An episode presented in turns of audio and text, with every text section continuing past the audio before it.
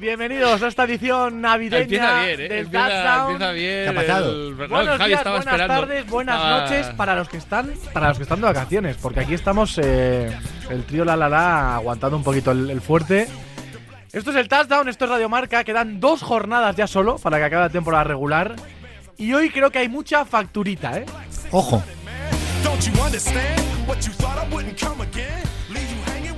Casi, casi se acaba la canción, ¿eh?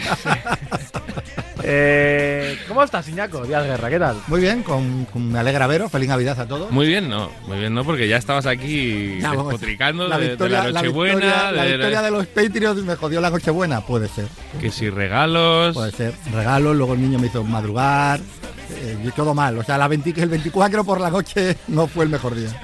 Rubén Ibeas, comentarista estrella de la NFL en español en este país. Sí. Eh, ¿Vas a poner un tuit esta semana cuando gane algún equipo, pierda, como aquel de Seattle Filadelfia, tal? ¿O esta semana No, pues siempre que, esos, ¿no? siempre que cuando tenga aciertas razón. facturita, cuando fallas?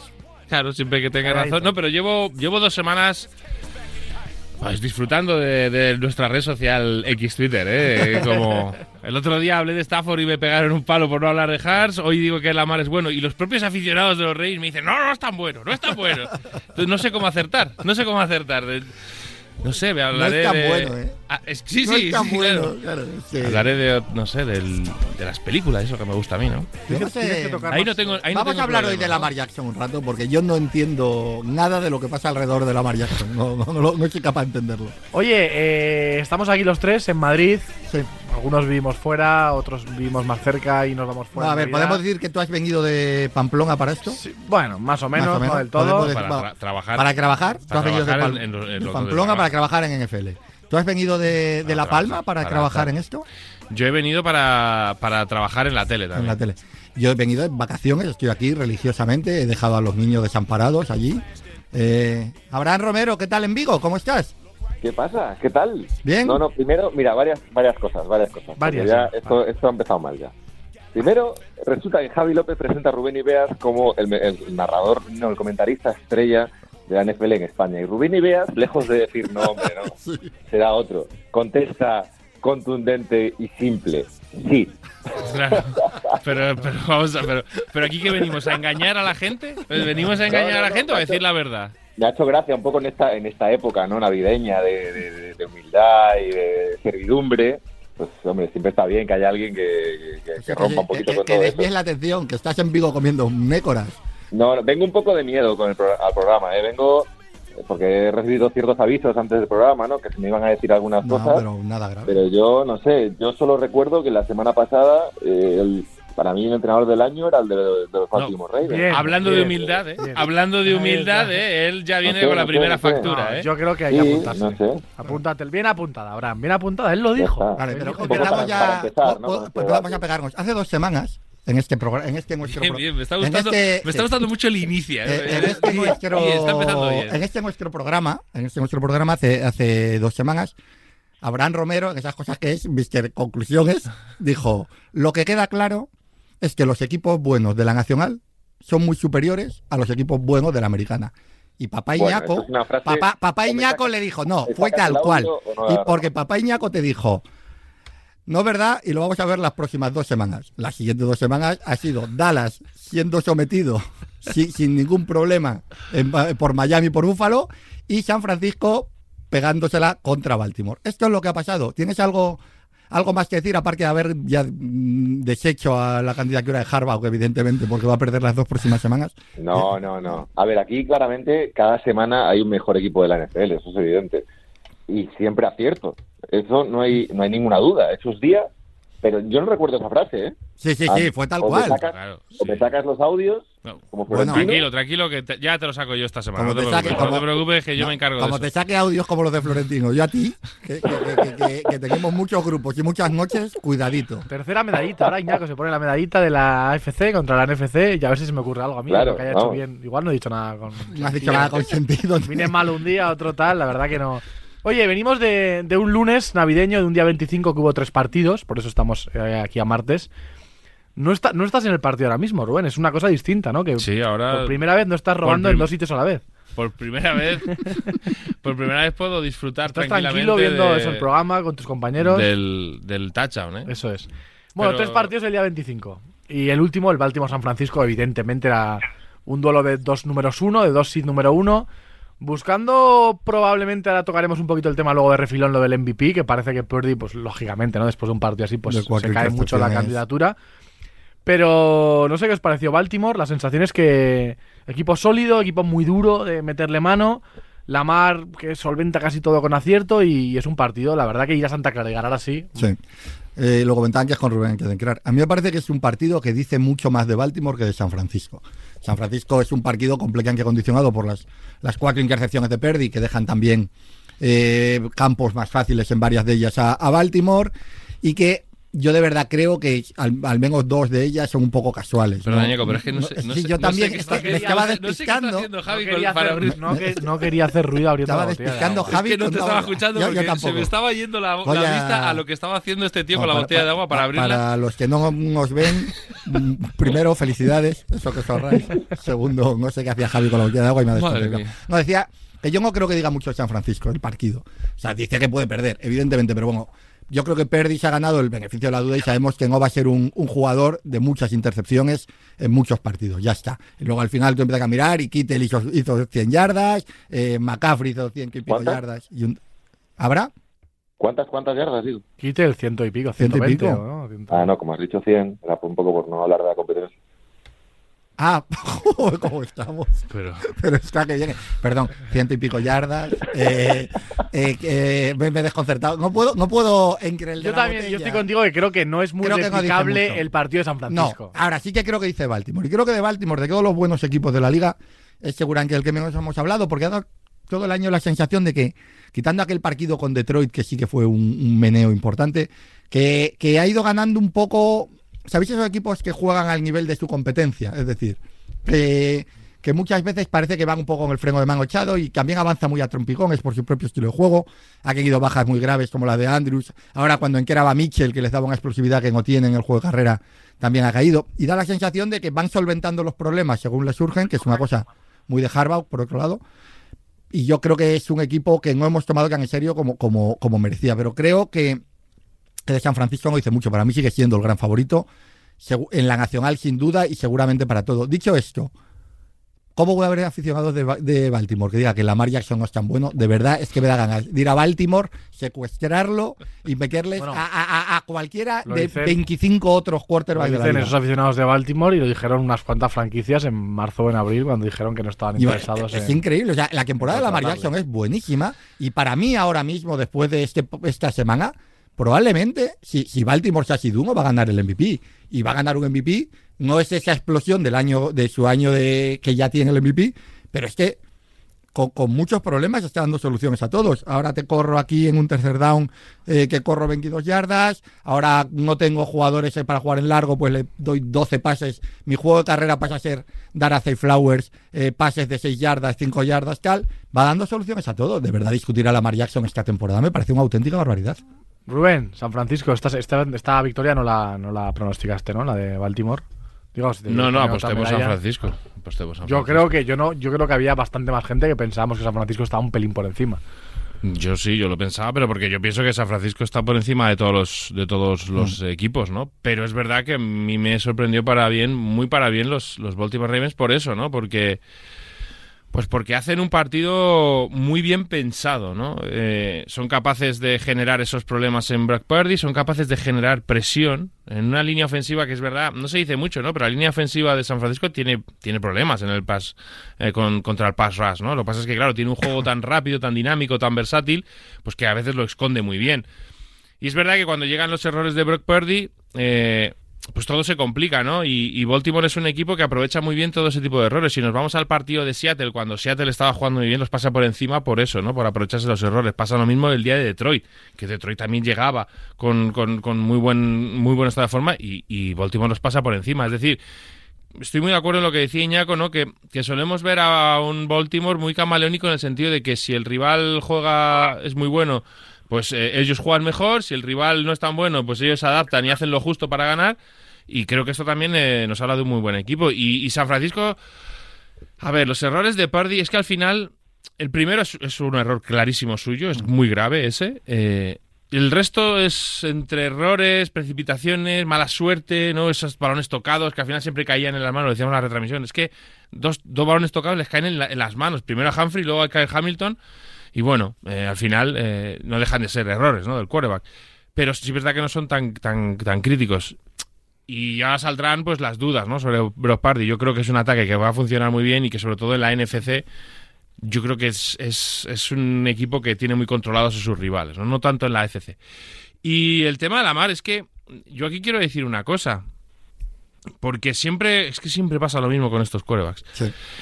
No hay una manera de jugar a fútbol americano que sea la, en el puesto de quarterback, que sea la, la idónea o cada, cada es un mundo y más en este en esta evolución de la, de la NFL, del juego, ¿no? De estos quarterbacks tan móviles. El otro día se le dio muchos palos a, a, Cam Newton por una cosa que dijo. Y, y es que yo estoy completamente de acuerdo. Dijo que pues, nombró a varios quarterbacks, ¿no? Recuerdo Brock, eh, Brock Purdy, Dak Prescott, Jared Goff, que dijo que eran eh, game managers que no eran game changers. Y se le, se le pegó mucho por, por, por- porque la gente se cree que decir eso de un coreback es malo. Y no es malo, y ya lo hemos explicado aquí. No es malo ser un, un game manager, porque hay que saber hacerlo, porque hay que saber llevar un, un ataque así, y no es malo. Pero no son game changers. Lamar Jackson es un game changer, porque no juega no es el típico quarterback que se va a plantar en el pocket y, y desde ahí va a empezar a lanzar. Y es que no lo necesita. Si es que su equipo no necesita eso. Su equipo necesita, pues, que en ese tercera y 16, Lamar Jackson se vea presionado, salga corriendo y gane Claro. 30 yardas. Porque lo va a hacer. Y eso es, lo que, y eso es lo que te hace cambiar un partido. Y luego, cuando eh, están en la red zone, eh, le vuelven a presionar, sale del pocket y encuentra a Golor en una jugada rota. Entonces, todo eso que genera Lamar Jackson no lo genera otro quarterback en la liga. Es así. No estoy diciendo que sea mejor o peor que otros. Estoy diciendo que es distinto. Y, y en esa diferencia del resto, Lamar Jackson es eh, pues un game changer. Es un jugador que te cambia los partidos, que es diferencial. Y no le hace falta lanzar para 45 touchdowns porque su juego no es ese. Ni Baltimore quiere que su juego sea ese. Baltimore quiere que Lamar Jackson sea Lamar Jackson y que les genere eh, primeros downs corriendo, que les genere primeros downs en jugada rota, que le genere touchdown en jugada rota y que le genere eh, situaciones favorables para su equipo en situaciones en las que a lo mejor Joe Burrow no puede hacerlo. Que tampoco estoy diciendo que Joe Burrow sea peor o mejor, sino que son jugadores distintos. Y ahí es donde Lamar Jackson es excepcional. Y ahí es donde Lamar Jackson se merece el contrato que ganó, o sea, que, se, Claro. que pidió y que se lo dieron. Y ya está. Y, y por eso no quiere decir que sea. Porque lo, lo típico es. No, es que no ha ganado un. Se decía, no ha ganado un partido en playoff. Cuando ganó un partido en playoff, no, es que no ha ganado ninguna final de conferencia. Cuando gane la final de conferencia, es que lo no ha mismo. ganado ninguna Super Bowl. Y esto siempre es así. Y siempre. Y un día tras otro. Entonces, claro. Tengo, tengo la sensación de que estamos repitiendo el debate, y eso lo sabemos porque tú y yo lo hemos hablado mucho, que teníamos con Cam Newton precisamente. Sí, era es que era es lo, lo mismo, mismo, es lo mismo. otra vez. Con Hay distintas maneras de jugar, porque eran hay- un componente que todavía, y yo lo he dicho mil veces y, y lo defiendo y se va matizando, pero hay un componente racista en todo esto. El quarterback negro que corre está bajo sospecha eh, per se, mientras que el quarterback blanco que está, que está en el pocket está parte ya de que es, porque es canónico, ¿eh? simplemente, y ya está. Y esto cuesta mucho cambiarlo y sigue pasando. Pero es que con Lamar Jackson, si es que el respaldo está muy claro en los números. O sea, Lamar Jackson, cuando ha estado sano, Baltimore ha ganado muchísimo. pero muchísimo. 52-18 creo que. Claro, En temporada y- y regular. las dos temporadas pasadas se lesionó en el tramo final y un equipo que iba como un avión se cayó. Que es decir, no de esos equipos eh, que, que lo que te demuestra la importancia del quarterback es que cuando lo cambias por un suplente en el equipo no, no sigue funcionando. No, no. Eh, Hanley salió allí y pareció dos días que sí, pero no, se cayó. Es decir, discutir de verdad a, a la María me parece de una ridiculez, pero así lo digo, me parece una estupidez. Y, y que lo critiquen desde fuera, pues bueno, ya cual, pero me, me fascina que lo critiquen los propios aficionados de Baltimore, que lo que tendrían que estar es poniendo velas cada día porque no se lesión y dando gracias a Dios porque les cayera el Lamar Jackson al final de una primera ronda como les cayó. Subieron, subieron a por Sí, él. sí, subieron. No. no, si es que la franquicia no tiene dudas, no, digo los aficionados. No, no, es que la franquicia. La franquicia lo quiere y- Y, clarísimo. es otra cosa que se, ayer se, porque ayer se decía mucho, ¿no? Bueno, en referencia a lo que has dicho tú, Javi, no, es que la Jackson era agente libre. No, no, agente libre no fue nunca. Agente libre no fue. Eh, le deja- le- él dijo que no quería seguir en, en Baltimore, pero Baltimore tenía, vamos, tenía todas las, eh, todos los ases en la manga para, para si algún equipo venía a ofrecer. Igualar. El problema es que ningún equipo fue Vamos a ver. Obligó a Baltimore a hacer un esfuerzo Claro. fuera de lo normal. ¿no? Claro, claro. Y le hicieron un favor, evidentemente. Claro que le hicieron un favor. Porque este contrato de Lamar en un par de años va a ser un contrato, va a ser un regalito. Si el Totalmente. chaval se mantiene sano. Habrá, aparte de pronosticar el, el- el entrenador del año para Harbo, eh, ¿ves algo de MVP que no sea Lamar? Eh, ¿Qué sensación te dejó el partido? A ver, eh, rápidamente, porque más o menos lo habéis dicho todo, sin centrarme tanto en la mar, para mí es importantísimo ahora mismo lo duro que está jugando eh, Baltimore. Eh, con las dudas que me generan otros equipos favoritos, que ahora, que ahora hablamos, bueno, favoritos, eh, en el escalón ese de, de, de buenos equipos, eh, me, me, llama bastante la atención lo duro que están jugando los Ravens, lo, lo, lo impresionante que están eh, las dos líneas, tanto en defensa como en ataque, y las soluciones que encuentran, porque más allá de las lesiones sigue apareciendo Safe Flowers, que la temporada que está haciendo me parece increíble, y, y a Olor o del Beckham cuando lo necesitan. Y, luego, sobre lo de Purdy, sin, sin insistir, eh, me parece que es un poco sobre reaccionar. Evidentemente son cuatro intercepciones y, en un partido clave para, para la liga regular, pero no creo que sea, eh, joder, eh, demasiado, que vaya a influir demasiado en el futuro a corto plazo de los 49ers. Al final es un jugador que ha demostrado durante no sé cuántos son, 30 partidos deben ser ya los que lleva de titular, eh, que ha demostrado que es un tío lo bastante solvente como para no juzgarle como por un partido. Sí que creo que había muchas ganas de atizarle, Sí. que había bastantes ganas, que había mucha gente esperándole y que, y que lo bueno para los 49ers es que este partido de Pardy, el peor partido diría de su carrera, llega en liga regular y no llega en una, en una final de conferencia o, o en un partido di- divisional. Eh, más allá de eso, no creo que sea una derrota excesivamente preocupante para, para los 49ers, teniendo en cuenta que siguen con todos sanos, que, que tienen miles de defensas en ataque. Así que en ese sentido, nada. Y por el MVP, si es que lo venimos diciendo, bueno, yo por lo menos lo llevo diciendo estas últimas semanas. Creo que se van a dar al, al quarterback del equipo que, que mejor eh, balance tenga al final de la liga regular. Y punto. Eh, sea Pardy, sea Lamar Jackson, me parece que la temporada de McAfee está siendo increíble, como hemos repetido 40 veces, pero insisto en que creo que al final, si Pardy acaba con dos partidos buenos y, y los 49ers son, son el mejor equipo de, con el mejor récord de la liga, se lo van a dar. Y ya está. Pues, pues yo ahí, fíjate, yo ahí sí Yo que creo creo que no, eso ha ¿eh? cambiado. Sí. Yo creo que el partido de ayer lo que cambia en cuanto a la guerra MVP es eso. Si se lo dan a hoy, porque es- no, porque es el día después, un partido eh, de pero- cuatro en prime time contra un rival que al cuatro intercepciones y, y McCaffrey haciendo buen partido y que tus números tampoco van a ser la leche, sí que creo que, que ahora mismo el candidato de San Francisco pasa a ser McCaffrey. Pero bueno, vamos a ver, San Francisco ganando sus dos partidos es, eh, sigue siendo. Siduno. ¿eh? Yo lo que también, hablando ya de, para, para cerrar un poquito esto, es el, el gran trabajo de Mike McDonald, el coordinador defensivo Sí. de, de Baltimore. Es verdad que, que tiene muy buenas piezas, pero también son piezas que ellos han trabajado, ¿no? Que llevan tiempo trabajando. La que más nos está llamando la atención al final de temporada y lo que hace ayer es Kyle Hamilton, ¿no? Que, que lleva dos años. Pero había dudas el año pasado con Hamilton. Había muchas dudas. Lo ha cambiado él. De que, Correcto. pues, no tenía posición, si era lento para safety, demasiado pequeño para, para el linebacker. Sí, lo que, lo que hacen los buenos entrenadores, ¿no? Poner a tus jugadores en el sitio para brillar en vez de ponerlos en situaciones que les puedan complicar la vida, aun siendo buenos, ¿no? Y, y creo que ese trabajo defensivo, todo eso que genera con los fronts que van rotando, ¿no? Con mu- muchas veces vemos a Roquan Smith, a Patrick Quinn metidos ahí en la línea de scrimmage para amenazar, luego caen en cobertura, caen eh, pass rushers. Yo creo que ese trabajo defensivo a Baltimore le viene muy bien. Evidentemente ayer, por supuesto, por lo que decíamos, ¿no? Porque las posiciones de campo son muy buenas. Pero les da para, para que el ataque, sin tener esa explosividad que ha tenido otros años el ataque de, de Baltimore, pues te pueda generar puntos, te pueda aprovechar las oportunidades que le dan y demás, con un Lamar Jackson, como hemos dicho, que está siendo muy efectivo, ¿no?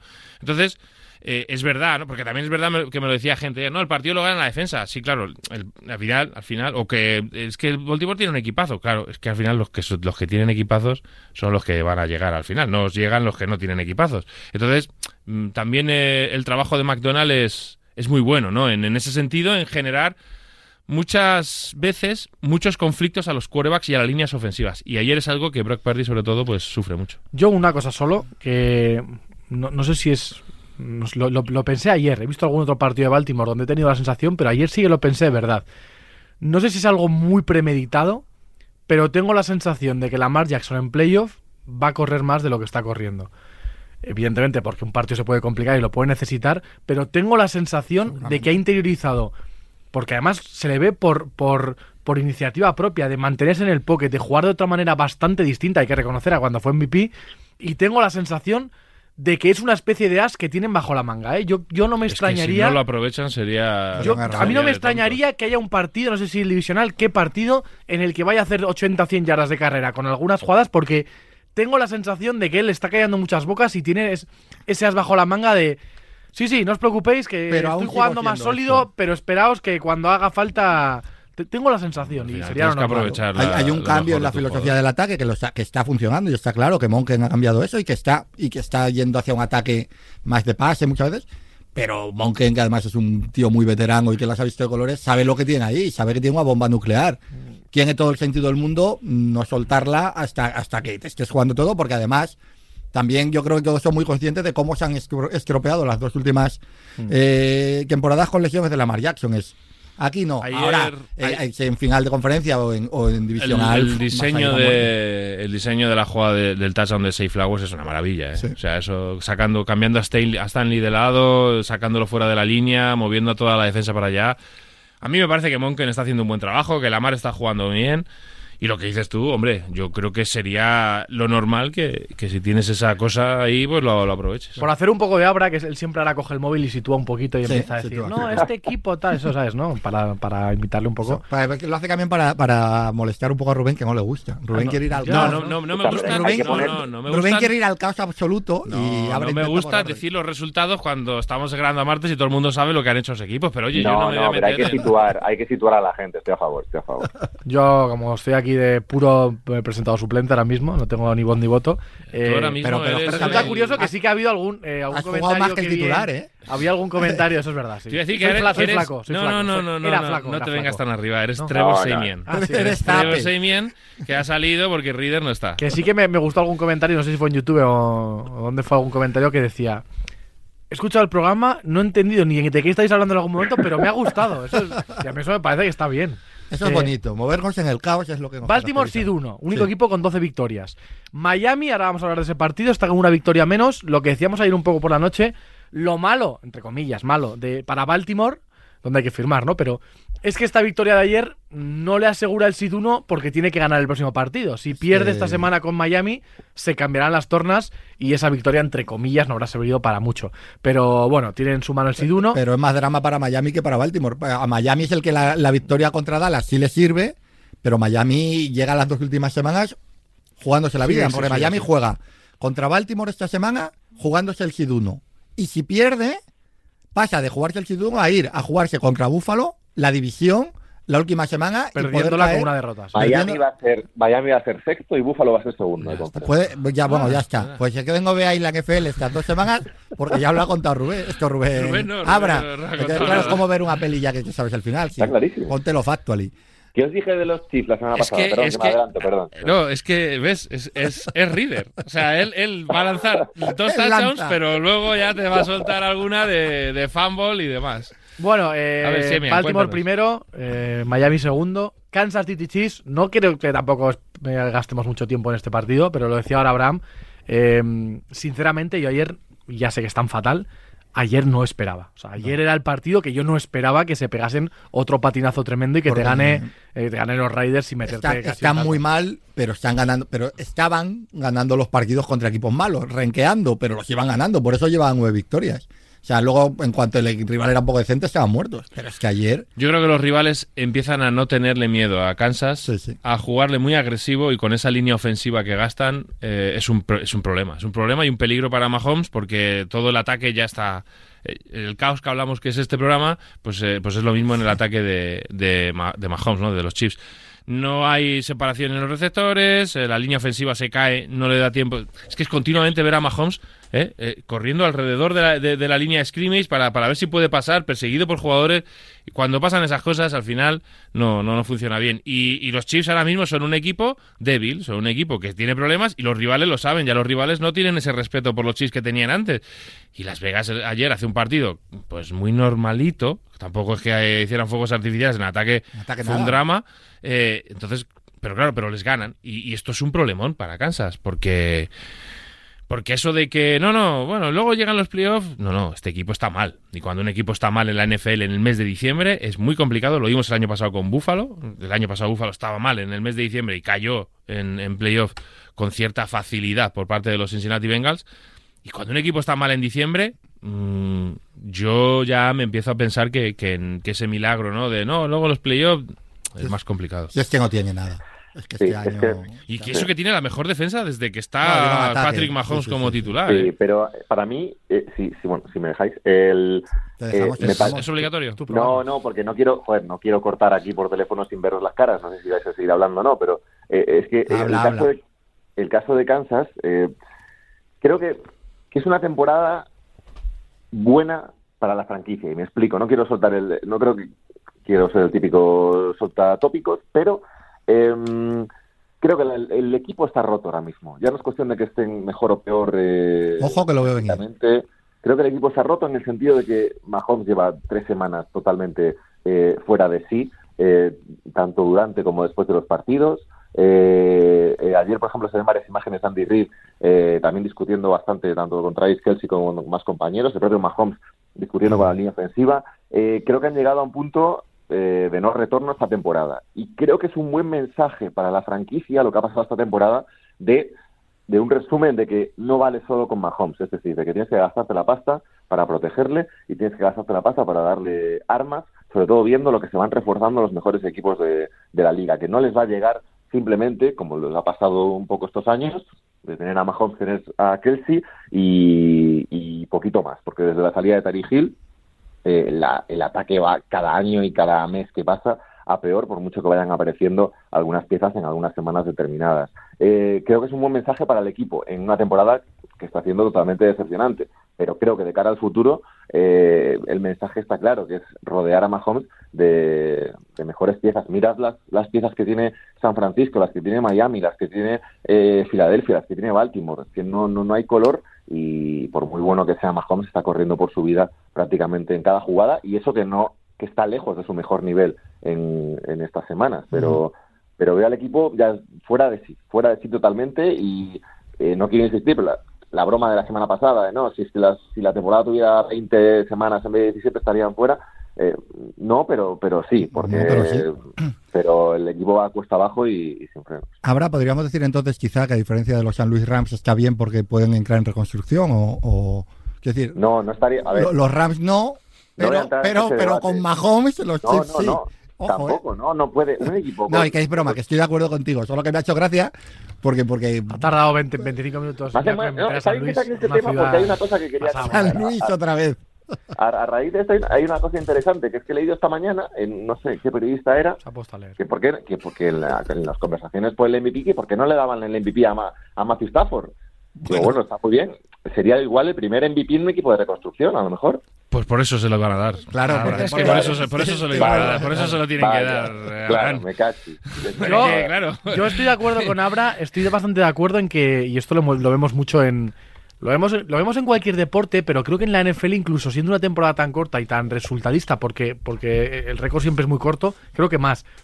Creo que una temporada de los Chiefs, habiendo sacado un par de partes que no han sacado, de los que podían haber sacado, y terminando Seed 2 cerca del Seed 1 y pierdes en divisional, les escondería un poco el mal nivel y creo que si acaban como acaban y esto se acaba pronto, creo que les va a venir bien en el sentido de que, de que el toque de atención es mayor. Pero, a ver, yo, estando de acuerdo, ¿vosotros pensáis que en la franquicia no se sabe cuál es el problema? Hay un problema que a mí me está recordando, mira, ¿No pensáis que dicen, joder, la, Sí, la- la ¿tú llegada no de piensas Donovan que Belichick Smith- sabe que su valentía es una basura, pero na- nadie ha hecho nada. Ya, pero bueno, que, que, es, que, que, que el año pasado ganaron la Super Bowl. Que es que Ya, no es que lleven cuatro años así dije- sí. digamos, A- oye, a es, que tienen, es que se tienen que dar cuenta. Oye, pero a mí me recuerda mucho, pasado- me recuerda mucho una cosa que se vivió temporadas sueltas en New England con Brady. Hay un momento en que una franquicia, cuando tiene al mejor, Me lo vas a, me lo vas a contar. me lo No, vas a y, le ha pasado, y le ha pasado, y le ha pasado El- no, el claro exactamente. ejemplo es este. Exactamente. Y le- no, le- igual, me vale Brady con- en New England y es verdad, exactamente igual. Solo que, solo que Brady como Mahomes ganaba Super Bowl, y Rodgers no, pero nos vale Rodgers. Ahí va. Eh, ahí va. entonces, no, pero que hay un momento que, que las propias franquicias piensan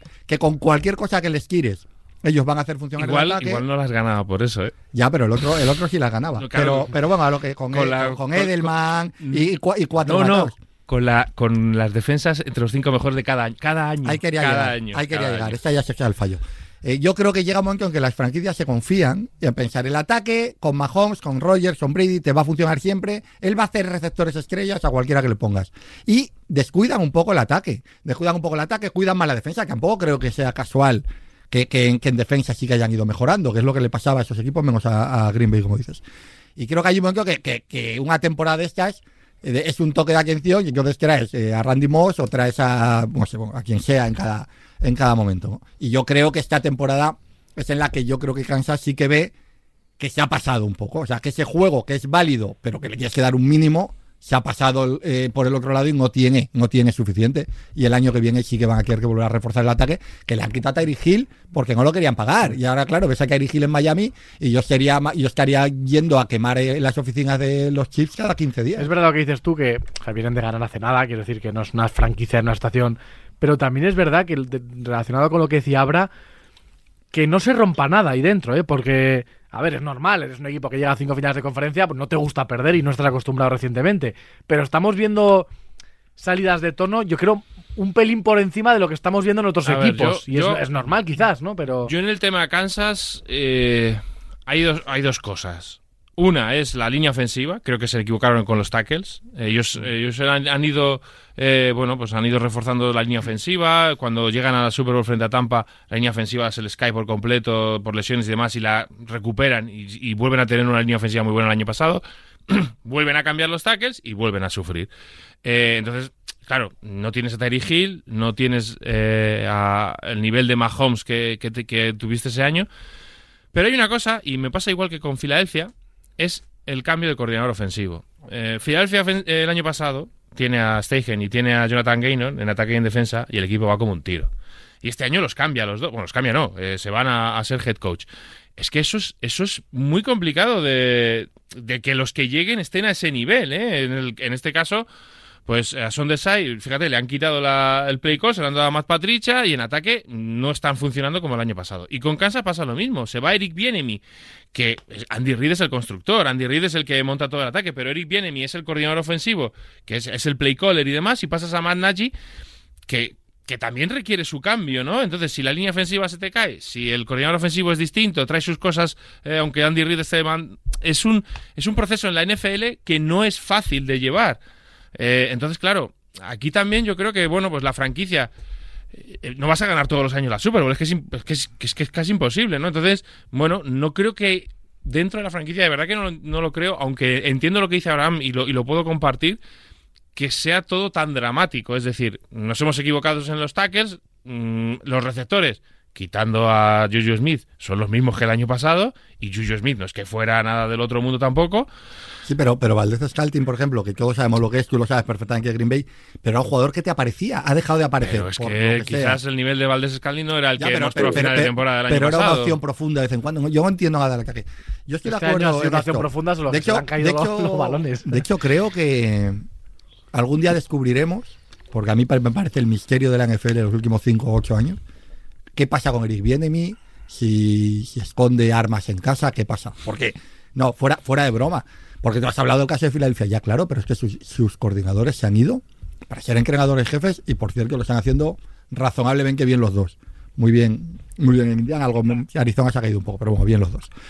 Pero viene se ha ido para ser coordinador ofensivo en Washington. Entiendo que con la promesa de ser ahora el, head coach, pero, pero que no haya sido head coach a esas alturas no tiene ningún sentido.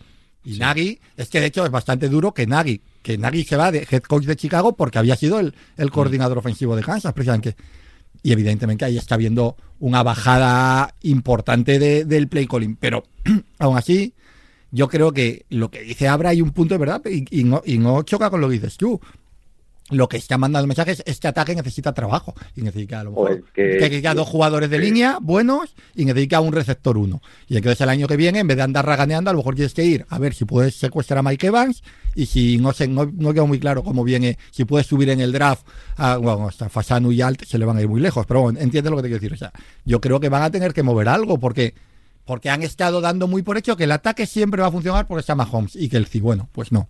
Y es una pena, porque el año que la defensa está muy bien, porque la defensa de casa está muy, muy bien, el ataque se ha caído. Sí, porque, y es que tampoco, hablábamos mucho de Mahomes y tampoco Kelsey es- ha llegado a final de temporada a su mejor Sí, el nivel. tema Kelsey habrá que ver si es un declive sostenido o, Yo o creo. simplemente. Yo creo A que ver, es que hace no, dos semanas- no- no- no vigilan las defensas contrarias a nadie más. Sí. Claro, es que hace dos semanas, estaba viendo aquí los datos, hace dos semanas hace 83 yardas contra Búfalo, que no son pocas, pero claro, eh, lleva en los últimos ocho partidos, siete partidos, ocho partidos, perdón, eh, un touchdown solo. Es que no lo encuentran en, Sí. en- en Eso es, Redstone. eso es un problema, sí. Para ellos es un problema. Por cierto, eh, eh, no queríamos hablar mucho, al final hemos hablado de este partido. Sí. Eh, la realización norteamericana, como hacemos aquí en Movistar con los partidos o con casi cualquier evento, te hace un musicalito final, ¿no? Cuando va a despedir, antes de meter el copy y tal, y el último planito es Taylor y Brittany abrazándole por detrás, las dos con una cara, y, y- pero, o sea, un plano de los que hace daño, ¿eh? Un planito ahí ¿Cómo para estáis, terminar. eh? Eh, oye, vamos a hablar del otro equipo de la FC de Miami, que creo que ese partido fue un partido entre dos muy buenos equipos. En el Miami-Dallas estuvo muy bien. Sí, pero Eh, Dallas vuelve, vuelve- Dallas vuelve del Sí, viaje, vuelve al- vuelve del viaje al este un poquito tocado. Sí, yo creo que es un buen partido, de- o sea, es un buen partido entre dos buenos equipos. Sí, pero y- Búfalo te pasa por encima y con Miami tampoco ha ganado. Entonces, Sí, yo un día, fíjate un que día que el ha- ataque de Miami no hace fuegos artificiales. No, pero a mí me habla bien, a mí me habla bien también del partido de Miami, que creo que es un equipo que, que lo decíamos hace un par de meses. La Miami se le avión. cae Waddle, se le cae toda la segunda parte Monster. Hay que ver cómo está Gil, Ty- hay que ver cómo está Gil, que no sé cómo está. 60%. Y es Claro, verdad que, es que, creo que es un equipo que lo, lo decíamos hace un par de meses, ha encontrado la defensa y ha encontrado el juego de carrera, que es de la escuela McDaniel, ¿no? Ha encontrado un fútbol también de trincheras que yo tengo la sensación de que en enero va a ser duro. ¿eh? Este Fangio es uno de los mejores coordinadores defensivos de la, que me de- parece- de la- de la historia y que, con, y que con tiempo y con el paso de la semana la defensa de Miami va a mejorar. Era evidente que con tiempo, con semanas, con Fangio y, y con Jalen han caído- Ramsey. y se les han caído Sí, jugadores. sí, pero ha entrado Jalen Ramsey, se- que es un jugador que cuando está para cuando está por la labor te cambia también mucho una defensa. ¿no? Entonces, es- todo eso está permitiendo que cuando el ataque, como bien dice Rubén, el ataque no es que haya dejado de saber jugar. Es que está teniendo muchos problemas de lesión. Eso es que a Chain explota y se lesiona, vuelve, se lesiona y no, está, jugando, igual. no está igual. Monster se te cae el otro día. Tyree Hill está jugando una- con una pierna. Eh, Lo de han dicho que, es venía de un, buen esguince alto de estos de tobillo, Sí, que se- yo creo que pero yo perder. tengo sensación que los dos partidos que quedan no los va a jugar Claro, igual, un ¿eh? es verdad que no eres un corredor que, que te, que te condiciona más la lesión, pero un par de semanas que, puede, que vas a perder. A mí el partido de Miami me, me dice que es un equipo que ya es más duro, ¿eh? Más duro de lo que de lo que podía ser al principio de temporada, que eran más fuegos artificiales con un ataque que te metía 40 casi sin sudar y demás. A mí el partido de Miami me gusta mucho por eso, porque se va reponiendo a un buen equipo, como son los Dallas Cowboys, que empieza muy bien el partido con dos drives muy buenos. Lo que pasa es que esa, ese error en la entrega de balón les perjudica, ¿no? Bueno, mm, insisto. No- Bueno, no me voy a desviar, pero luego hablamos de Tony Pollard. Em, y me parece que Miami eh, demuestra ser un equipo muy serio y muy bien entrenado. Y muy bien entrenado, que aguanta el chaparrón cuando el ataque no está funcionando bien, que cuando tiene que cerrar el partido en el último drive lo cierra jugando muy bien por tierra con Wilson y con, lo- con un poquito de Achan. Es decir, que estamos ante un equipo que, que- que está bien, ¿eh? que, que- es verdad que va perdiendo piezas importantes, que va lesionándose jugadores importantes, sobre todo lo de Tyree Hill, creo que hay que monitorizarlo un poco porque van a necesitar a Tyree Hill al 100% en playoff. Pero que, que saben ganar y que ese partido del otro día, ahora claro, ahora van a jugar contra Baltimore y, y, Y contra lo nor- Buffalo. Y, y contra Buffalo. Y son dos partidos que pueden perder perfectamente. Entonces, claro, hay que ver cómo se manejan ahí, ¿no? Pero, Pero, a mí- pero si los ganan ya no te sorprende. Decir, No, a mí, no, a mí no, cuando tenían el ataque a todo gas, mm, no hubiera visto ganando estos dos partidos. Ahora sí le veo un, un equipo capaz de ganar estos partidos claves de, de diciembre. y Se cae ¿eh? Jerome Baker eh, y aparece Riley, que, que está jugando bien. Es verdad que algún problema cayó ha tenido en cobertura. se Se cae Phillips y, y Bradley Chubb da un pasito hacia adelante. Yo quería tirarte sobre Bradley Está bien, porque ¿eh? siempre decimos, porque parece que es gratis y para mí es gratis, siempre decimos hay que ser agresivos, hay que intentar mejorar los equipos. Por Bradley Chubb son agresivos y parece que un año y medio, dos años después no, nadie se acuerda, como que da igual, pues que yo le veo todas las semanas y todas las semanas está Sí. jugando muy bien. Muy bien. Es que muy Miami bien. ha sido jugando muy, muy bien. Miami, eh, un poco en escuela McVeigh quizá, eh, ha sido muy agresivo en la reconstrucción. Mac. En esta época en la que también los picks están muy bien, pero a veces me parece que los equipos buenos se sobrevaloran. Si tú puedes construir un contender, das picks. Y, y así ganó una, una Super Bowl San Luis. Y luego, jo, San Luis, qué manía, tío. No me lo, va a ser imposible. Los Rams. No, San Luis ganó también una. Sí, sí, sí, pero ya con, ya con Kurt Warner, pero bueno, se nos va más lejos. Eh, pero a lo que iba yo.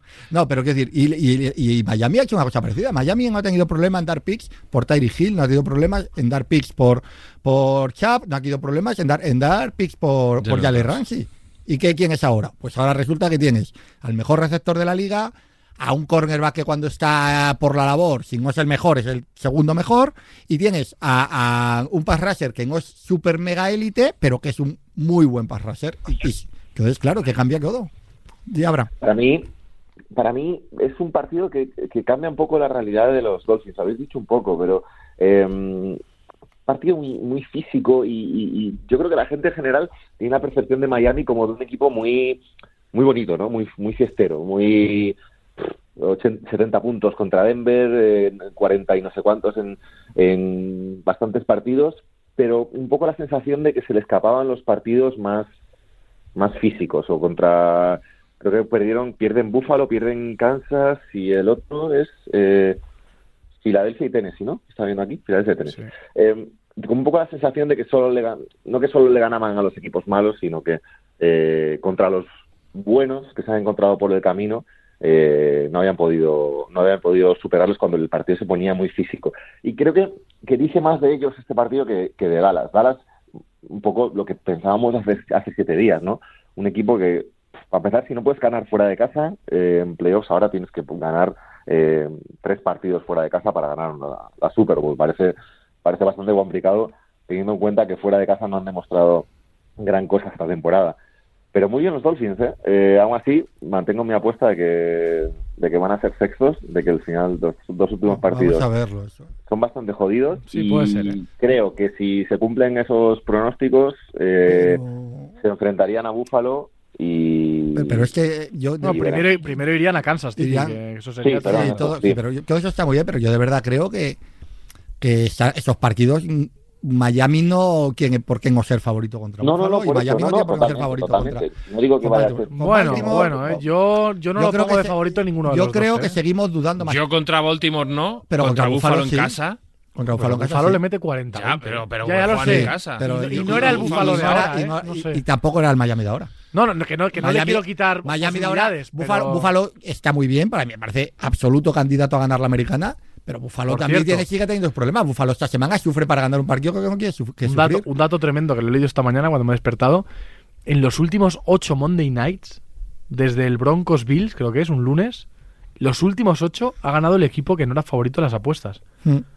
Creo que eran los Giants una contra temporada- los Packers, de- o sea, pero ocho partidos Es una seguidos, temporada ¿eh? muy rara, ¿eh? La verdad que Sí, el sí. Seattle Es una temporada en la final que... siempre hay en estas. En- ocho semanas seguidas siempre es hay una cosa que ¿eh? no sí, te pero, yo creo que es una temporada en la que eh, no hay, quitando San Francisco, pese a lo de ayer, no hay ningún equipo que lo veas muy redondo. A todos les ves sus problemillas. Que todos los años hay tres o cuatro equipos que ven muy superiores. Este año dicen, no, están bien estos equipos, pero les puedes ver perder con, con- por tocar algo con más cualquiera. de no por sé. tocar algo más de Dallas yo fíjate que no soy ya sabéis que no soy un super creyente de Dallas el otro día es un partido igualado hacer un buen drive al final es A verdad mí que con me parece que lo de Polar les hace un daño Sí, ahí tremendo. se han equivocado gravemente. sí es, es verdad que no pero también yo tenía la sensación lo hablamos aquí hace un mes de que estaba con más chispa de pero luego el uso que hacen de él tampoco es de tampoco es que de, no- de no- jugador uno de, de, de- no- de running back de confianza de verdad No puede llevar el ataque No terrestre. puede.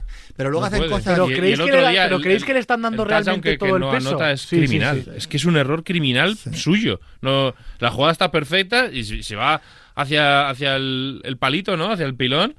y, Sí, y en- touchdown. y- Y y se en mete en este- medio. Que no tiene sentido. Y no está jugando bien, ¿no?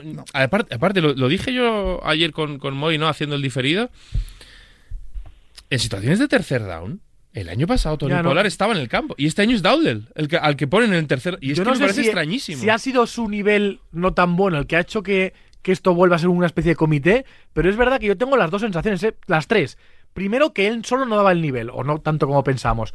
Luego, que desde hace un mes y medio cogía chispa, yo vi partidos donde le vi mejor, pero eso no se ha traducido en una confianza, parece muy, muy plena de...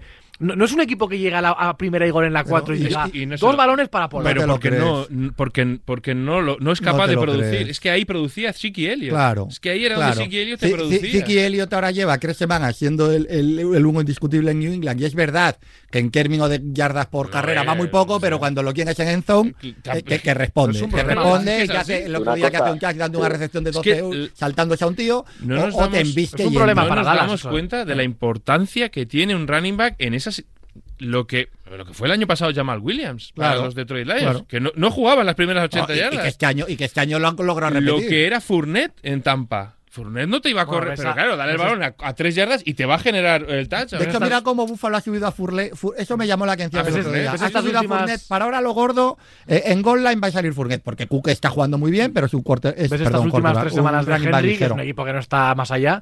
Y Henry es que parece que partes ya con dos touchdowns de, de, de, Es que- es de- de- de- de todas las que los que Lo entran importante son que muy es eso. Y Dallas ha quitado a un tío que te producía Ah. 8, 9 touchdowns en, en situaciones cercanas a la Enson que ahora no Y- tienes. Y, esto empieza a pasar en muchos equipos. Cada vez vemos más. más que primero que una sensación que cada vez vemos más goal line stands. Pero también que una sensación de que cada vez vemos más a un equipo que se planca en primera. prim- en la 2. Me En la pone 2. muy En, prim- en primer drive.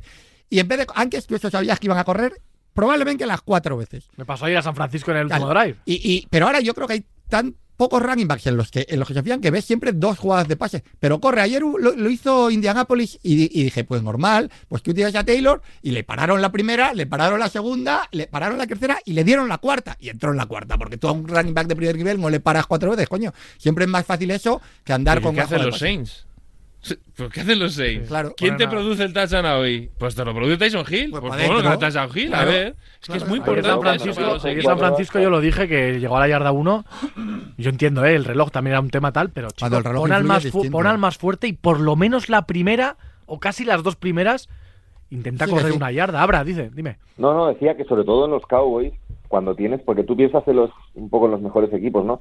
Ellos salen es capaz de, de solucionarte un tercer down corriendo, eh, eh, bueno, Mahomes, Lamar Jackson evidentemente, eh, Hart, quien sea, pero es que claro, en el caso de los Cowboys, en ese sentido Prescott, mm, mm, yo Antes creo que no ofrece ese, Ahora tipo, menos, sí, es ese verdad. tipo de Lo cosas. Estaba viendo, estaba buscando el, el dato ese de terceros downs, eran 5 cinco de 13 contra los Bills y 3 de, de 11 contra contra Miami. Es que yendo así, ya no es cuestión de que, de que vayas a ganar o no la Super, lo que ya no es el debate, sino que no vas a ganar partidos contra los equipos buenos, y porque yo la mayoría- creo te que- vas a encontrar más de 10 veces en terceros downs contra cualquier equipo de los 5 o 6 mejores de la liga, y si no eres capaz de solucionarlo, estás fastidiado. To- Todo eso genera además un, play calling muy inconsistente para mí en, en Dallas. Y yo creo que en parte entiendo a McCarthy porque McCarthy quiere un juego de carrera y no lo logra. Y por ejemplo, pero luego hace cosas raras. El otro día, en el primer, en el, en el primer cuarto, hace CD Lamb, no sé, son 93 yardas, No cuatro recepciones y tal. Y de repente no, no es que no aparezca, es que no le busca. Mm. No tiene un target, no vuelve a pasar a CD Lamb, que es el que te está moviendo al ataque, hasta el último. Está dos cuartos enteros. A ver,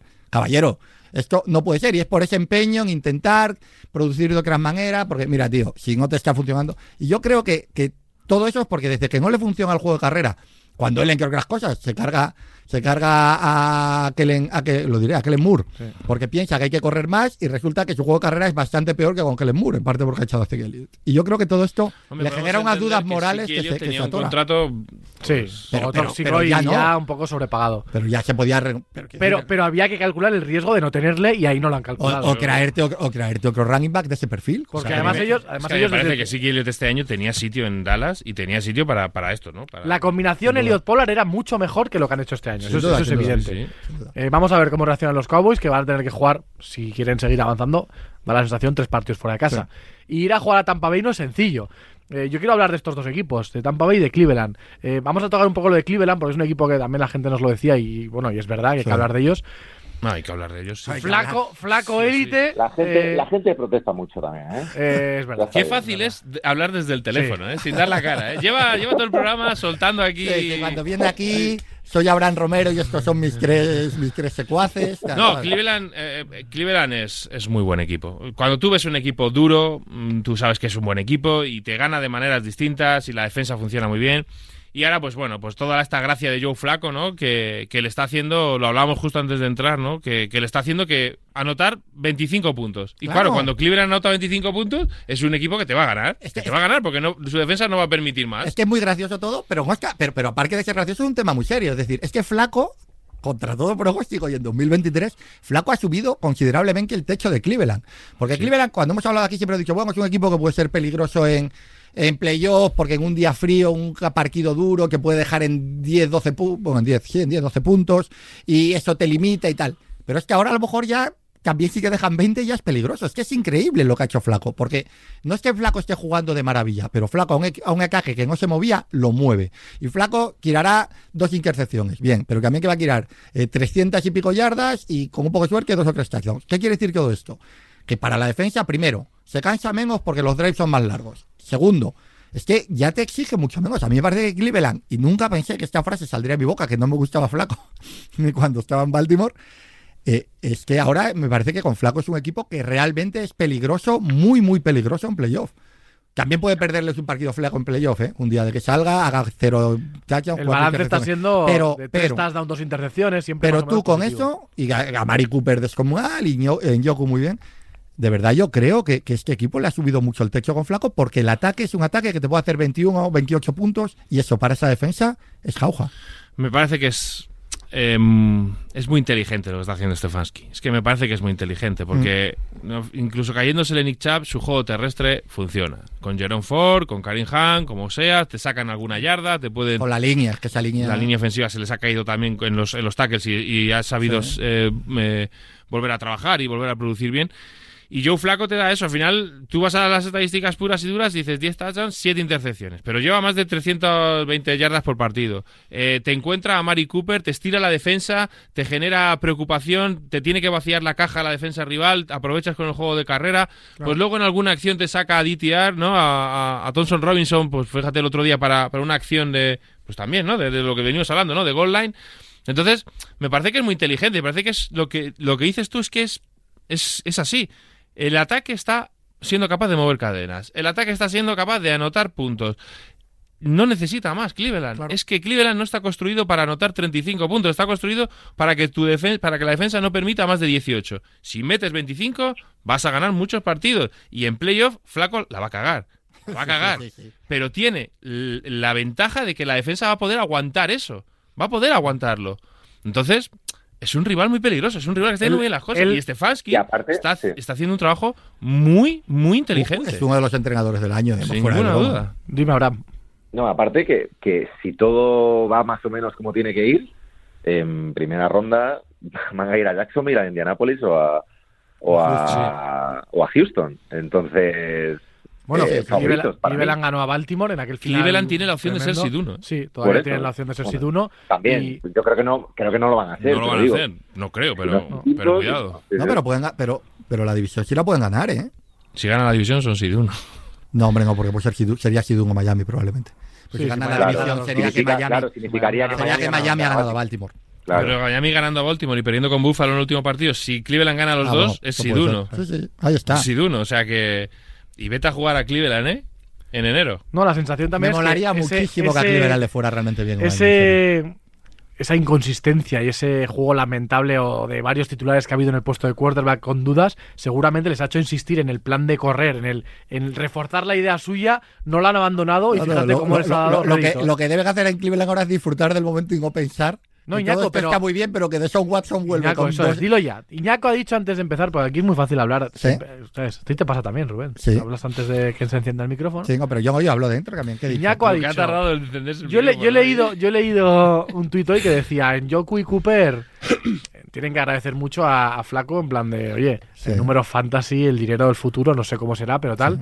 Iñaco no, Iñaco ha ido más allá. Sí. Iñaco ha dicho, ¿y por qué no alguien de esa franquicia manda Debería mandar. un sicario? Luego ha dicho, no, o una masajista a casa de Dison Watson para que, para que esto cambie. Eso, Eh, eso, bueno, vamos a ver, pero el debate, sido- el debate llegará. dicho, ¿eh? pero El no por flaco llegará. en concreto. Es que el de Son Watson, que ha vuelto de. que no tenía que haber vuelto nunca, que esta liga es una vergüenza, pero es un debate para otro día. Pero. Pero el de Son Watson que ha vuelto, y así vamos a hablar de lo deportivo, es el 30% que el de Son Watson que se fue. Pero Cleveland, en una cosa muy de Cleveland, le ha firmado el único contrato absolutamente garantizado de la historia de, esto. Eso es un problema. Y entonces ahora da igual que ellos vean que con Deshaun Watson no avanzan, que con cualquier quarterback capaz de, de lo que estamos hablando de flaco, de mover el tal, son un equipo realmente candidato, pero están atados a un quarterback que de verdad me cuesta mucho creer que vaya a volver a coger el, el- el nivel que tenía, porque ha tenido ya tiempo y algún flash, pero poco más. Y estás atado a eso para, creo que les quedan cuatro años más. Es que es terrible. También es verdad que Que es que no lo puedes mover. No puedes. Sí, pero yo Es que no pienso. puedes- nadie es va a coger ese contrato. Primero porque él es tóxico. Es verdad. Segundo porque el contrato es tóxico. Y tercero porque está jugando muy mal. Pero, también, los pero también creo que si el equipo sigue con esta defensa y sigue con este juego de carrera, vamos a ver Nick Chuck, ¿no? Cómo vuelve, si vuelve bien y si vuelve para empezar la temporada. Yo no creo que Watson vaya peor. Entonces, No lo descarto. Pero No sé, ¿por no qué sé va a ir ya, a- ya. no lo descarto. ¿Por qué va a ir a Que lleva mejor? mucho tiempo Hombre, sin porque jugar. estaba muy mal. Que Es lleva que no, mucho tiempo muy que- mal. es que lleva mucho tiempo sin jugar. Sí, es sí. que no ha jugado. En los últimos Ya, tres ya, años ya, no ha jugado. No ha jugado, ha jugado mal. Y encima, cuando juega, está, como sabe que, que puede hacer lo que quiera, porque tiene el contrato garantizado, es que esta temporada, el rato que ha jugado, ha tenido una lesión fantasma en la cual todo el mundo decía, está para jugar, y le decía, no, porque me, me pica. Es decir, es que tiene, eres, estás secuestrado por un jugador que ni siquiera es bueno. Esto es tremendo. Ni siquiera es bueno y no, no es ni bueno ni fiable. Bueno ha sido, ¿eh? Muy bueno. Pero ahora mismo no Vamos es a- ni bueno ni fiable personalmente. Estás Vamos jodido. a Tampa. Tampa. Sí, por favor, Baker Mayfield. Equipazo. No, Es que ahora con- también. no, dilo, no me quiero dilo. apuntar nada. Estoy diciendo que es equipazo. Rubén, es otro pod- equipo pod- que está- Yo creo que es un buen equipo. Mira, con Baker Mayfield, Cleveland ahora mismo estaría mejor. Es que es así. Sí, sí, sí. Se habla de que quieren llegar a un acuerdo, ¿no? A largo plazo, los Buccaneers con Mayfield. Yo creo que el experimento, si era un experimento, si era una apuesta, ha salido bien, eso está claro. Y la sensación es que Tampa, no por récord, porque ni siquiera han asegurado la división, pero por sensaciones sí está en otro nivel de, de Atlanta y de Saints, ¿no? Esa sensación hay. Hombre, yo creo es van a, se van a jugar la división este partido. Si ganan a los Saints, si ganan a eh, los Saints van a ser van a ser eh, Y hombre, viendo cómo están jugando. Luego acaban además contra Carolina. Es que el baño, el baño que le pegan a Jacksonville, aunque Jacksonville está muy mal. Está muy mal Jacksonville, ¿eh? Sí, sí, está muy mal, pero el baño que les pegan es tremendo. O sea, es que no hay opción ninguna, ni en ataque ni en defensa, de, de Jacksonville de poder frenar a este equipo. Y es un equipo que aprovecha, si, si Cleveland está aprovechando muy bien los recursos de una determinada manera, eh, Tampa lo está haciendo. Y Antoine Winfield, nadie habla de Antoine Winfield, es- Antoine Winfield está jugando un nivel, pero tremendo también en la, en la secundaria. Jugó ayer tocado y hizo un partidazo. Entonces, a mí me parece que es un equipo que nos va a divertir mucho en playoff, que le va Esto a tocar tiene- a Dallas, tiene toda la pinta de un probable, Tampa-Dallas. y que ya veremos a ver qué pasa en ese partido. ¿eh? Ese Yo partido quiero ver ese partido. Se jugó el año pasado con la despedida de Brady. Fue el mismo partido. Sí, Sí, sí. Fue en Tampa también por ganar la división. Y, hombre, yo creo que Dallas es un equipo que tiene más. Mm, Pero es verdad Tampa es un que. equipo totalmente distinto también. Sí, sí, es verdad que ahora viendo cómo llegan. Es que pues- Rashad White está produciendo lo que se esperaba de Rashad White este año y lo utilizan en el juego de pase. Y Mike Evans es un escándalo. Y es que han recuperado a Goodwin, ¿eh? Que Goodwin no, no contaba, no sé, se habían olvidado que lo tenían y ahora lleva tres o cuatro semanas No, no, eh, produciendo jugando- muy bien, claro. Es que- es que a mí ese- ese partido me parece que es muy interesante y de pronóstico incierto. ¿eh? No tengo tan claro que favorito es Dallas, pero no tengo tan claro que sea tan tan favorito. Bueno, Filadelfia ganó. Es verdad que fue un partido con poco brillo ante los Giants. eh, Cuidado muy, muy, enfa- muy enfadado Brian Dable con el arbitraje. ¿Tienes alguna masterclass más que dar de ese partido, Abraham?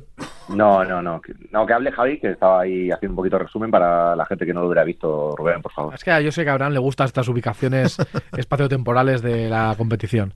Y eh, por resumir un poco más la NFC, primero San Francisco, eh, Filadelfia lo decíamos, está parece con toda la sensación de que va a ganar la división tras los errores de Dallas. Ah, que, que tengo otra cuentecita con Abraham con este tema. Sigue, sigue. ¿Qui- qui- ¿Quién es el tercer candidato a ser, a ser, Giduno en, en la nacional? Detroit, Detroit. Sí. Detroit. Yo- Detroit que es una Bien, mierda. bien vista venir. Detroit- visto bien venir. Detroit no Bien le gana. todo, Detroit no le va a ganar a nadie, dijo hace No tres nadie. Detroit está haciendo 40 puntos todos los días. Nada. Ya, no, no, A no, mí es un nada. equipo Es un que- equipo mentirita. Con Es, todo el es la típica, ¿no? Que, que van a perder en el divisional. Y va ya lo dije yo. Ya lo dije yo, que este equipo no le ganaba a nadie. A Detroit mí- es un equipo que está muy bien. Es un equipo a mí me gusta ganarlo todo. Es un equipo que está bien y que nadie gana. Nadie gana. Bueno, van a ganar 13 partidos por- porque, porque sí. Por o sea, favor. no, no. Le han ganado a los Vikings, por Dios. Vale. Eh, yo creo, sinceramente, yo no sé cómo va a terminar la temporada. Me parece normal que pierdan con Filadelfia, con San Francisco o hasta con Dallas. Yo agradezco esta versión de los Lions. Son 30 años, han ganado la división y hay muchos partidos, no uno ni dos, bastantes partidos donde ves a chavales jóvenes jugando de cine, a Gibbs, a la porta, a está al propio Goff. Están metiendo a Jameson Williams también. Muy ahora, bien, un dice, poquito. irónicamente, muy no, bien. No, qué bien, qué bien. Que nada, No, que no, aquí no, o no, ganas, que o muy ganas bien, la Super Bowl por o volver. eres una mentirita. Que muy bien por volver 30 años después, que, que está muy bien. Oye, que joder, que una cosa no quita la otra. Simplemente que algunos momentos de la temporada. ¿Tú tienes alguna, tú tienes alguna ex- ganado 11 hemos partidos, hablado de- Abraham, ¿Tú tienes alguna exnovia de Detroit? No sé qué partido perdieron un día y decidió que ya no, no. estaba muerto. Está muy bien porque, como bien comentó Javi en la semana 1 de esta temporada, el calendario hay años que beneficia a algunos equipos y ya está, no pasa nada. Sí, Detroit ha jugado. Yo cuando digas que he hecho algo bien, voy a reafirmarte. Yo no soy de los de no, No, no, para tanto. No, no, a mí de esto, mira, de la, de la nacional hay una cosa que, que me parece interesante, que es, han ganado esta semana, pero cuidado con los Eagles, ¿eh? que está muy mal. Que está muy mal. Sí, sí. Y como a los Rams les dé por perder uno de los dos partidos que les quedan, eh, hay opciones de que sean séptimos. No, los Rams, No, no, como, los como Rams- pierdan uno, están Cuidado. fuera. Bueno, depende Bueno, un poco sé, de lo que pase Yo en la sur. Es que, está, es que Rubén está, que no lo ha dicho, pero lo voy a decir yo. Rubén A ha dicho que Estoy Green- triste, estoy, estoy, estoy Rubén enfadado. está estoy convencido. enfadado. Rubén está convencido que Green Bay va a ganar los dos partidos. No, no, no, no, no, Y no, si no, Green Bay no, no, no, que no no he dicho eso, no te dicho. giverses, no he dicho eso. He dicho que si ganan los dos partidos Green Bay y. Rams pierde uno, se caen los Rams. Sí, los Rams acaban en San Francisco. ¿eh? Y yo quiero, Con no quiero que los Green Bay estén en playoffs, pero quiero que los Rams estén en playoffs, porque a mí Sí. me parece que los Rams nos van a dar un juego tremendo en los playoffs. Pero Seattle tiene pinta de que no se Y. Seattle tiene pinta. Seattle también va a ser un equipo duro en playoff, ¿eh? O sea, pero yo. Es que a mí es que me parece que los Rams es un equipo. bah, Es el mejor de los candidatos. Yendo un poco por lo que decía Abraham, cuidado a Filadelfia porque parecía que, que ya no era pelear por el Seed 1, que tenía problemas, pero yo ahora mismo lo hemos visto perder con Seattle hace nada. Rams, Seattle, da sensación de que Filadelfia puede tener un partido complicado con casi cualquiera. O sea, porque ayer Sí, tampoco sí, es sí. normal que, que los Giants... Sí, sí, lo Partido además lo que ya han controlado y si de repente se atoran, la segunda parte es un, es un desastre. Abraham, como no estás aquí, no te has podido dar cuenta de que nos han comunicado que hemos llegado a la hora del programa. ¿Quieres Sí. aportar algo diferente, algo navideño? Eh, no sé si has visto las luces por allí, si no sé. si- Oye, es verdad, la- las luces de Vigo, ¿qué tal? Bien, ¿no? Las luces de Vigo se ven desde todas partes del mundo. Claro, ¿no? claro. Nada, está, está el centro. ¿Y eso es bueno o es malo? Está el centro impracticable, lo cual, pues oye, muy bien por los... Recuerdo, cuando yo jugaba en, en, en Orense, recuerdo que iba a Vigo solo y exclusivamente porque había un sitio en una de las calles céntricas A comer, ¿no? que daba, hacían unos gofres con chocolate. Es que como, como- Ah, como- pero- Tremendo. Era, era uno de los sitios típicos de allí. No sé si todavía estará ese sitio. Es que no me acuerdo del nombre. Gofres con chocolate, porque tú verduritas no, ¿no, Rubén? Sí, puedo comer, pero en ese caso iba ahí iba a comer eso. También iba a comer Oye, pulpo a Orense. No, Quiero- no, está, el centro impra- impracticable, que venga la gente si quiere, pero... que, vas de, que vas de Madrid, te vas al único centro que está más lleno, quitando Es está terrible. Vigo y Nueva Es- York. Todo Es lo demás. Oye, una cosa más, sí. que, que me alegro mucho por el chaval este que ha ganado eh, medio millón de dólares apostando 5 euros a, a los dólares. touchdowns de 40 jugadores de esta- este fin de semana. Muy bien. Increíble. Yo quiero dar el yard a Turán a una cosa que no había visto apología de nunca. las apuestas. El ¿no? placaje, Claro, quiero ver, el claro. placaje del árbitro. Claro, exactamente. o sea, El que- safety. menos mal que luego ganan. Pero hay un safety porque, porque un Un árbitro. Tolai se que en medio de la carrera de Lamar Jackson eh, se cae. Y se le, mete, le, le mete la zancadilla a Lamar Jackson, provoca un safety, porque si Lamar Jackson iba a salir, luego lo estuve viendo, salía seguro, provoca un safety, le da dos puntos a San Francisco y se descojona. Sí, Hombre, se ríe, se pero que has ríe. podido cambiar el, el- el- el- el- un partido importantísimo. Es el Yarda Turán, es claro. el Yarda Este Turán, es claro, es uno de los Yarda Turán del año. eh. Sí, sí, Ojo. sí. Bueno, eh, la semana que viene volveremos. Volveremos el martes Yo no. otra vez. Rubén no. Yo bueno. no vuelvo. Rubén se borra. Me voy a hacer el. me voy a hacer volveremos el- tú y yo. Pero entrará, entrará por llamada. Oye, ¿y yo. Marco? ¿Y Marco no, que no. hoy no tenemos a Marco No tampoco? ha mandado audio, ha hecho las notas. luto, está de Lo, luto. lo De que, lo que opina Marco lo podéis leer en el. No, pero lo digo yo, lo que No, opina. bien. Ayer a las 10 de la noche le dije, oye Marco, no, no contemplas, ¿no? Una derrota a San Francisco. Y dijo, ¿una derrota? Esto es una piedra en el camino. Una piedrita. Piedrita, Una como piedrita en el así, camino. ping, y se te... Bueno, pues la piedrita ha sido meteorito. Pero me Eh, ha gustado mucho el mensaje que ha puesto hoy, ¿eh? Que ha dicho, "Es- me, me siento limpio por el baño de humildad que me han dado. eh, nos seguimos viendo por aquí. Me ha gustado su respuesta, su respuesta a mi pregunta de si iba a enviar un audio o no. ¿Y cuál ha sido? Ninguna. Ninguna. Una. Eh, nos gusta, nos gusta que los miembros se rebelen. Vacaciones porque- de sí, profesor. Eso es así. Vacaciones de profesor. no había faltado a ningún programa. No había falta ningún programa y, y Me voy a escucha, hacer un pleno. no os cambiéis por el cu- por su curro ninguno de los que- de los cuatro hemos cambiado así que vamos a dejarle que disfrute de esta vacación. Me voy a hacer un pleno, está mal que lo diga yo, pero bueno, se puede torcer todavía la semana. No, si pasaste el bache de tu sobrino la semana Sí, pasada, pa- la semana cuidado que ha tenido caída. Me, Ahora estaba- os voy- me estaba ahora os voy a contando enseñar, ahora te voy a enseñar, que, te- que hubo caída. También la sobrina estaba jugando tal, Ah. se tropezó, se cayó, casi se parte un brazo. Madre mía. Ha sido, está teniendo dos semanas Derrotado, complicadas. derrotado por una niña Pero voy a hacer el pleno porque soy aquí el, el auténtico héroe de este, de este podcast. Abraham, pásalo bien estos días, nos Un vemos el martes. chicos. Un abrazo. Gracias por estar aquí y gracias por seguir el fútbol americano con nosotros. La semana que viene más el touchdown aquí en Radio Marca. Yo Adiós. No, yo, no, yo no voy a estar. From the cowards. Cause just yesterday, them booze tried to blast me. Saw the police and they rolled right past me. No flexing, didn't even look.